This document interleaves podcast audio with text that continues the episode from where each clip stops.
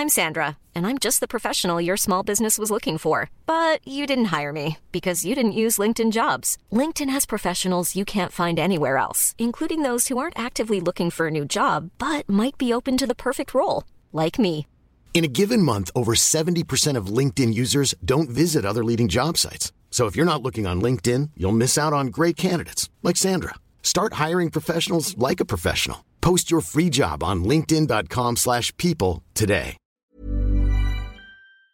Es el una- que se dio a conocer as- eh, esta Es semana. un buen adjetivo, la Ajá. despresurización que se da Social, en ¿no? torno al COVID, cómo empiezas a sentir el humor de la gente, el trato con la gente y bueno, ya, pues se relaja, temas, ¿no? Estamos muy, muy como ya relajados, aunque no por eso quiere decir que dejemos de cuidarnos ni confiados. Y por eso se anuncia esta semana, eh, el presidente anuncia que se regresa a las aulas el próximo 7 de junio, un día después de las elecciones, un día después de que usted vaya a votar, ese día ya se regresa a clases. Pero ¿cuáles las condiciones en las que se encuentran las escuelas? Agradecemos a María de Jesús Samarripa, que es presidenta de la Confederación Nacional de Escuelas Particulares, que esté con nosotros porque, bueno, saber eh, cuál es su postura y sobre todo saber cuál es Sí, y de la entrada, de las escuelas, de ¿no? entrada, María de Jesús, saber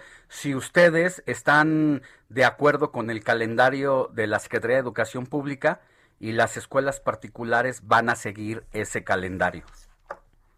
Hola, ¿qué tal? Muy buenos días. Pues mira, eh, me preguntan la postura, pues lo que nosotros pensamos y creemos que es mejor que sea un regreso seguro, paulatino, como se ha venido diciendo, obviamente coincidimos, eh, normado también es importante, y articulado y general. En este sentido, pues nosotros vemos ahora un salto, porque ya, porque todo el mundo creíamos que íbamos a, te- a terminar en línea. Sí, sí. No había habido ningún anuncio previo, sino ahora, muy próximo al día 7, recibimos esta indicación. Pues nosotros vemos una serie de debil- debilidades todavía como para presentarnos de ¿Cómo manera cuáles? presencial. Obviamente será eh, en formato híbrido, pero aún así no consideramos que no tenemos las condiciones.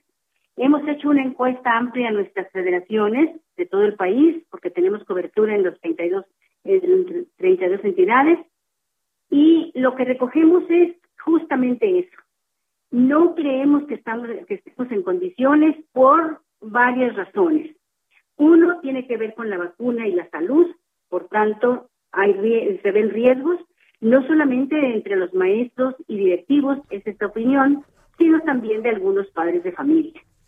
Otros temas tienen que ver con, eh, pues, todo este, ah, todo este, esta cuestión de pedagógica, Sí. ¿verdad? Este, se habla de, inclusive también de protocolos, de todos los sentidos, académicos y sanitarios. María, déjeme hacer un alto ahí porque es muy importante lo que usted nos está diciendo.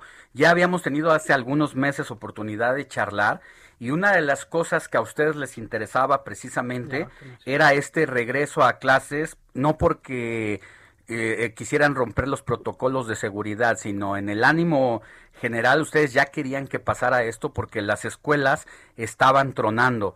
Entonces, ahora que dice esto, mm, están ustedes eh, privilegiando la seguridad antes que la necesidad y eso es digno de reconocerse porque si algo quisieran ustedes es que ya eh, la matrícula escolar entre en una normalidad, que las escuelas tengan sus ingresos, pero ante Por- esa situación Así dice es. no estamos en condiciones y tenemos que ser responsables de lo que va a pasar. Por supuesto, efectivamente. Esa es, esa es la, la situación que nosotros prevemos. O sea, todo mundo, desde el punto de vista socioemocional, hasta económico, ¿por qué no? Y de todos otro- otros aspectos, ya quisiéramos estar en la escuela, ¿cómo no? Claro, es lo deseado.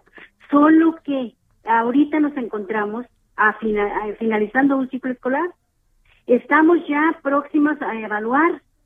¿Cuándo es, el, ¿Cuándo es el cierre del ciclo escolar? El 7, no recuerdo mm, la fecha precisa, pero es la primera semana de julio. O sea que Ah, nada más estarían mes. regresando tres semanas.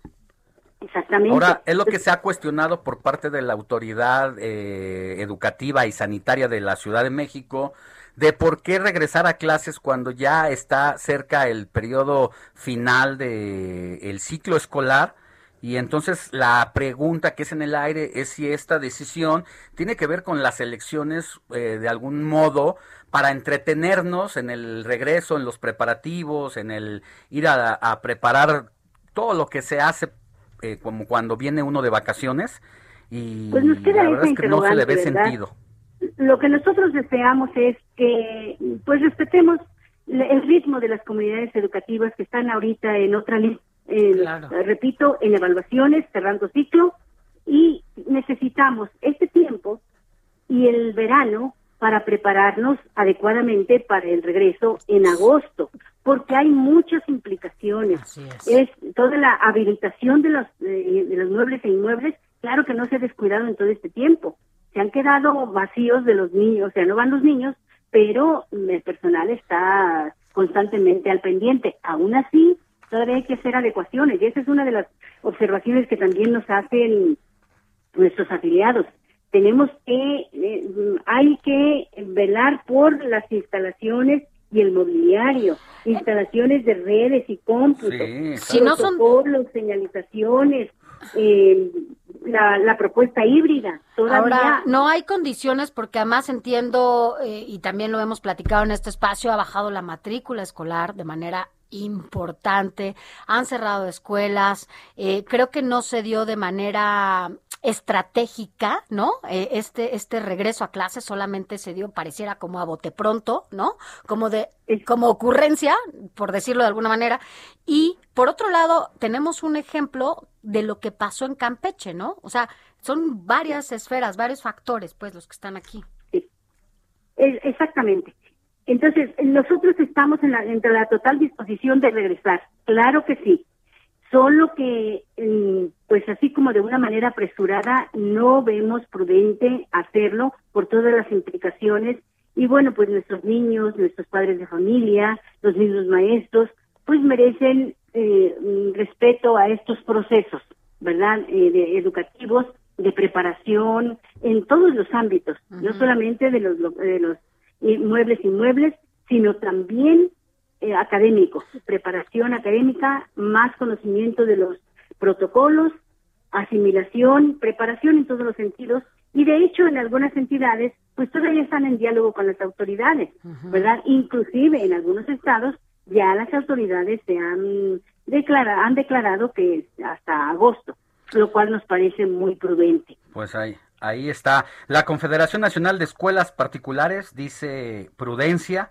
No estamos en condiciones de volver a las escuelas. Tenemos que preparar protocolos, preparar eh, las áreas físicas, este, coordinarnos con este tema híbrido en torno al regreso y por eso, pues, eh, piden mejor que se termine el ciclo escolar y a lo mejor tener en estos días de vacaciones eh, todo, todo el tiempo para regresar a condicionar las escuelas y todo María de Jesús Amarripa para que después de julio pueda ser el regreso a clases, ¿no?